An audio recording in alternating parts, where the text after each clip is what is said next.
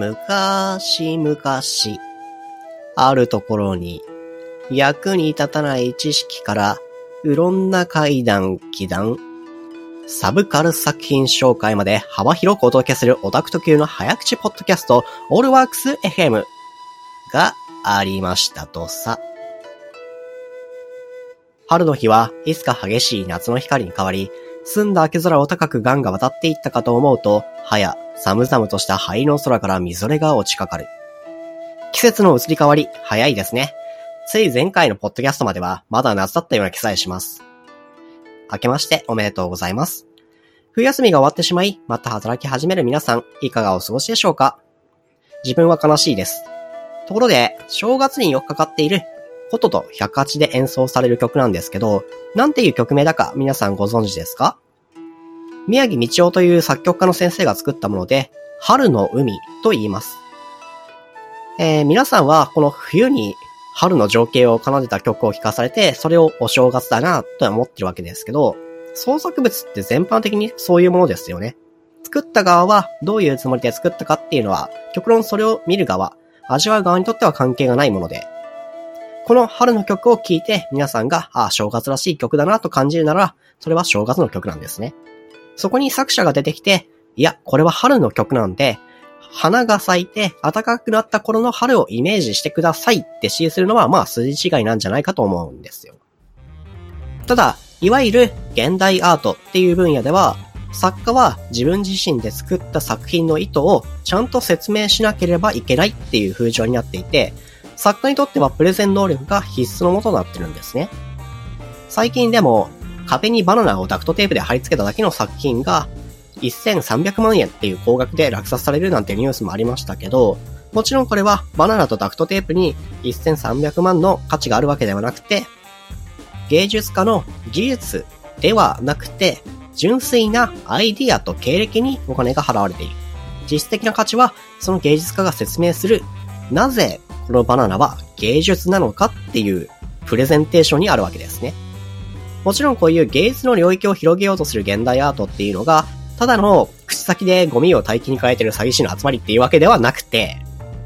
例えば、ファッションで奇抜な衣装ばっかりのファッションショーってしばしばネタにされるじゃないですか。でもあれも実験的、挑戦的に行われた試みのいくつかっていうのは、そのコンセプトが普通の人が普段着るような服、いわゆるリアルクローズにもちゃんと普及しているんですね。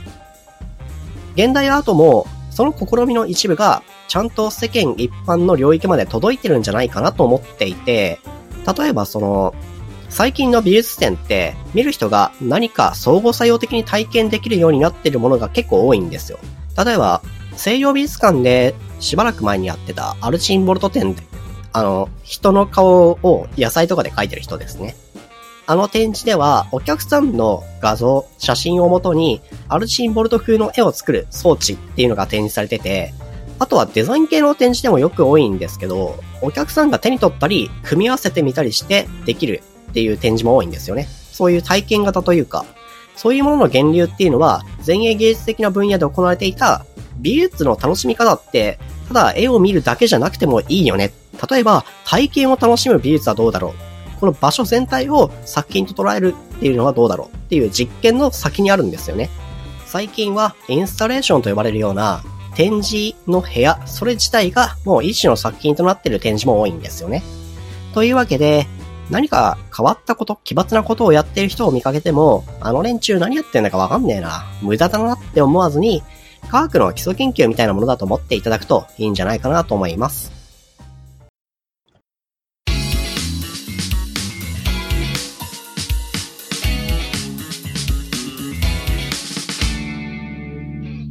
ているような知らない話。今日のお題は、恐るべき植物たちについて。よく植物を例えに出して、この花たちは争うこともないのに、どうして僕たちは同じ人間同士でさえ傷つけ合うんだ。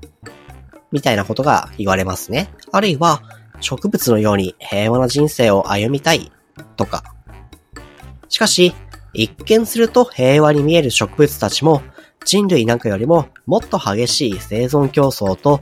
同じ植物同士での争いを日々繰り広げているという話を今日はしていきます。ちなみに、今回の中心的な定法になっている、戦う植物、仁義なき生存戦略っていう本が面白いので、もし興味があったら読んでみてください。さて、オーストラリアの方で大規模な山火事があって、ユーカリの木が面白い性質を持っていることを、それをきっかけに知った人も多いかもしれませんね。そう、ユーカリって非常に燃えやすいテルピンという物質を出すんですが、これが自然発火した山火事を燃え広がらせる一方で、ユーカリ自身は山火事になっても燃え尽きることがなく成長し続けることができるんですね。また、ユーカリの種は、この山火事の後で雨が降ると発芽しやすく、他の植物たちが一面燃え尽きてしまった後の休泊地帯をユーカリが埋めようとするんです。乾燥していて山火事が発生しやすい地域では、山火事を繁殖や生育の助けにしてしまうように進化した植物っていうのは、ユーカリ以外にも数多くあって、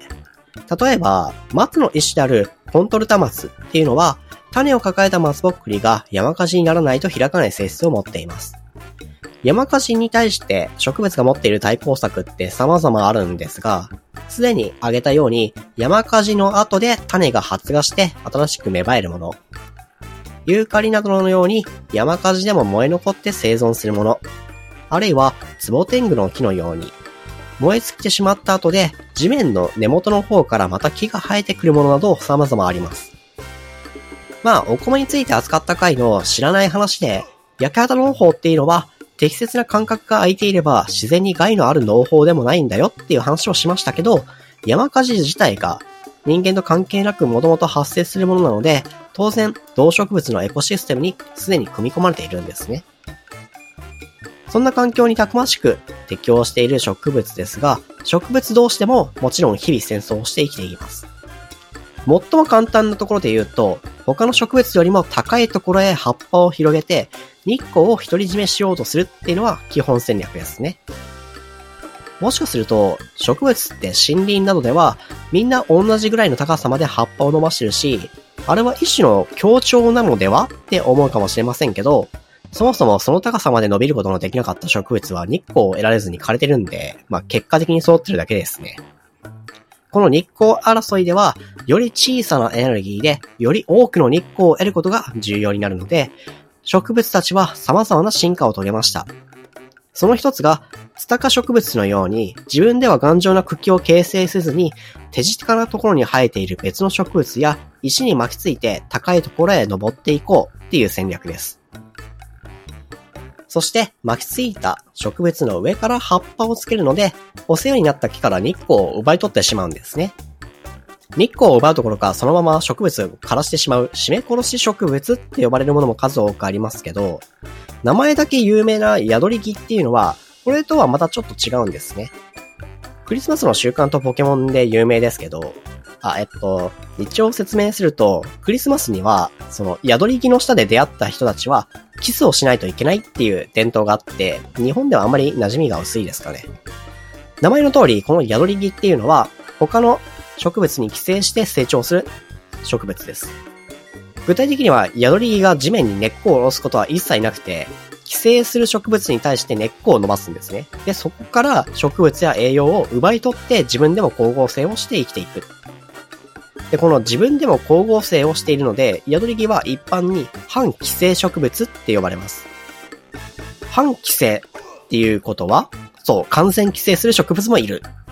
最も有名なのが、世界で一番大きな花って有名なラフレシア。このラフレシアは、他の植物に完全寄生して、根っこも葉っぱもないんですね。で、ステータスを全部、あの、花に振ってるからあんなに大きいっていう。ここまで日光を奪い合うっていう基本的な植物の戦争について触れましたけど、次は植物が毒を使って頑張る話をしていきたいと思います。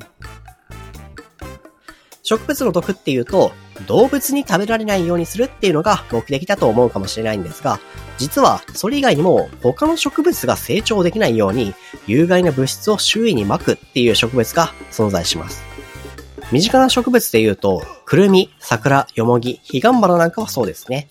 こういった植物は、他の植物の種が発芽しないようにしたり、あるいは成長しにくくなるような物質を作り出して邪魔することで、自分の生息域を拡大しています。もちろん他の植物も同じように邪魔するための物質を作ったり、逆に作られた有害物質に対抗できるように進化していくわけですけど、先に言ったように植物は動物に食べられることも避けようとしてるわけですね。で、その方法の一つが毒を自分たちの中に作り出して動物が食べられないようにすること。さっき名前が挙がったヒガンバナなんかは植物に対して有害物質を出す一方で、動物に対しても自分の中に毒を作って自衛してるんですね。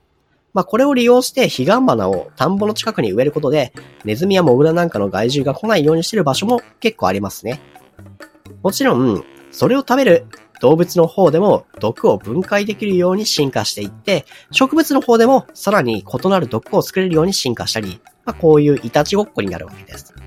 いわゆる専門用語で言うところの進化的群覚競争って呼ばれるプロセス。冒頭で話したように、ユーカリも有毒な植物なんですが、コアラはこの毒を腸内の微生物で解毒することによって食べることができるのは有名ですよね。ちなみに、生まれたてのコアラは当然この微生物を持っていないので、親のコアラから微生物が含まれる離乳食を食べさせてもらうことで微生物を分けてもらいます。少し不思議かもしれませんが、そもそも草食動物のほとんどは食べ物を栄養に変える過程を腸内細菌や微生物に頼ってるんですね。人間を含む雑食動物でもこれは同じで、人間の体重のうち1キロから2キロぐらいは実は腸内細菌なんですね。人間がトイレで出すあの固形物あるじゃないですか。あれも主な主成分はこの腸内細菌の残骸なんですよ。さて、話を戻して、このように毒を使って動物から植物は身を守っているわけなんですが、一方で特定の動物にだけ食べられるように進化することで植物の利益になっていることもあるんですね。代表的な例が唐辛子。この唐辛子は皆さん知っての通り非常に辛い食べ物なんですが、辛さっていう味覚実はなくて、じゃあ普段辛いって言ってるのは何かというと、これ微弱な痛みなんですね。つまり痛覚。唐辛子というのは、それくらい哺乳類にとっては、ある種の毒なわけで、普通の哺乳類を食べません。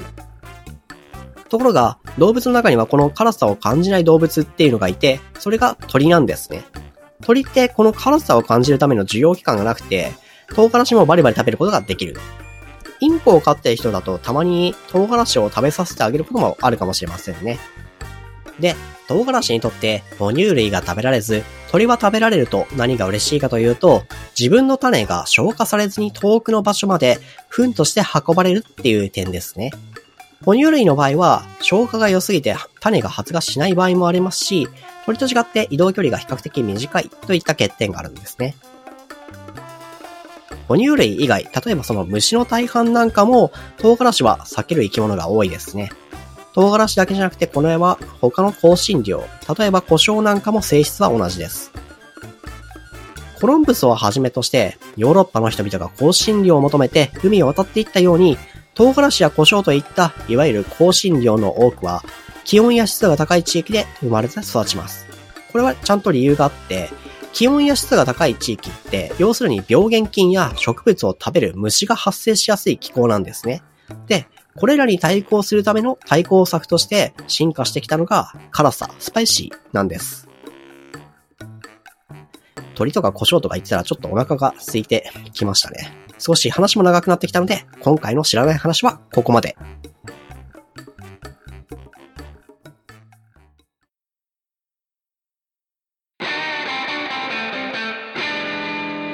今日は少しゲームとの付き合い方について話したいと思います。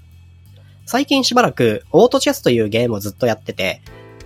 ボードゲームっぽい対戦型のゲームなんですけど、久しぶりに真面目にやってたんですね。それなりにランクも上がったりとかして。考えてみると、自分がゲームを遊ぶ時っていうのは、大抵自分の中でそのゲームがどんな位置づけなのかが結構決まってるなって思ったんですね。で、どういうことかっていうと、例えば、最初に挙げたオートチェス。これは上達をするためのゲームっていう風に分類してるんですね。つまり、練習なり研究なりをして、最初のランクから上、上へ行こう。真剣に勝とうっていうことを考える遊び方をしてるんですよ。他に、この遊び方をしたゲームっていうと、天宝、これネット麻雀ですね。あと、悲壮転則っていう格闘ゲーム。やっぱりネット対戦ができて、家で遊べるものがすごく多くなる。どれも基本的には、相手は友達じゃなくて、顔見知りじゃない相手、ネット上の対戦相手と争うものですね。で、こういった競争するためのゲームとは違う、友達と遊ぶためのゲームっていうのもあるわけですね。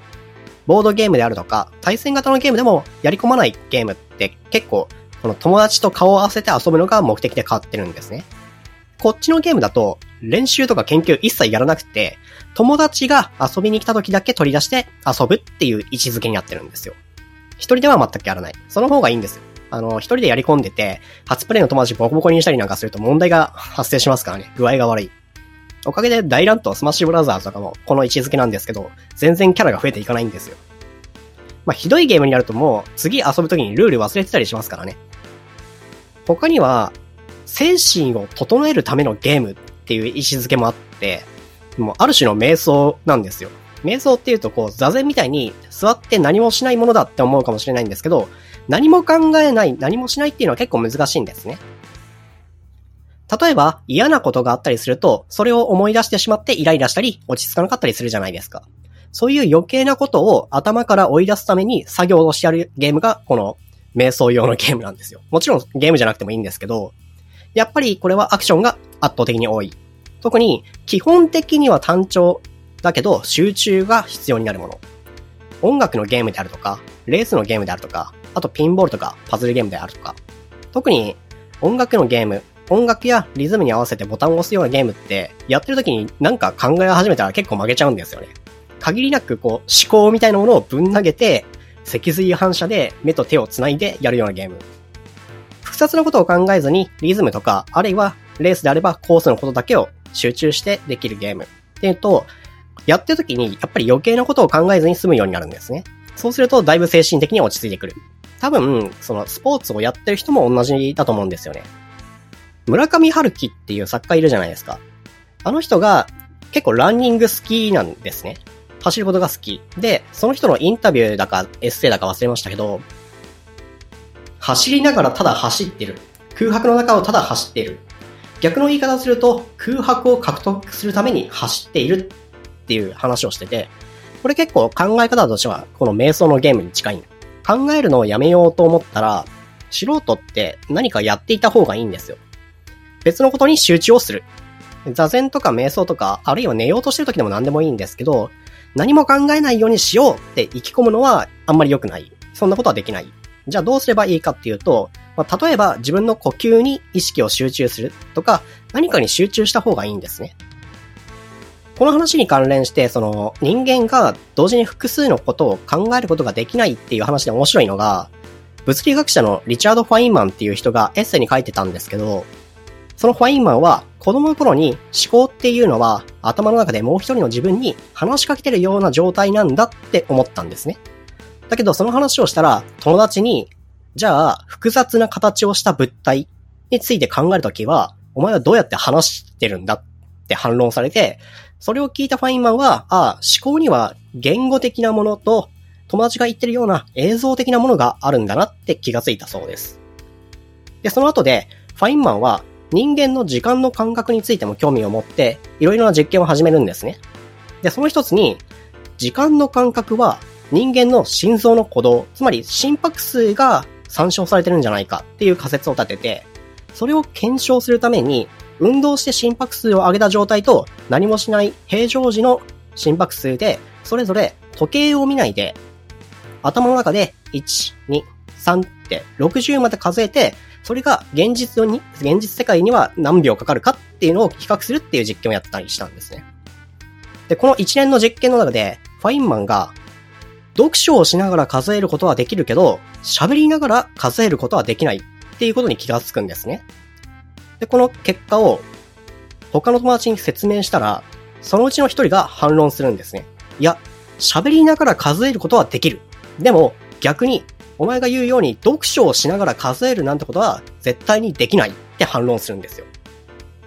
で、ファインマンとその友達は議論になって、実際にその友達は喋りながら数えてみせたんですね。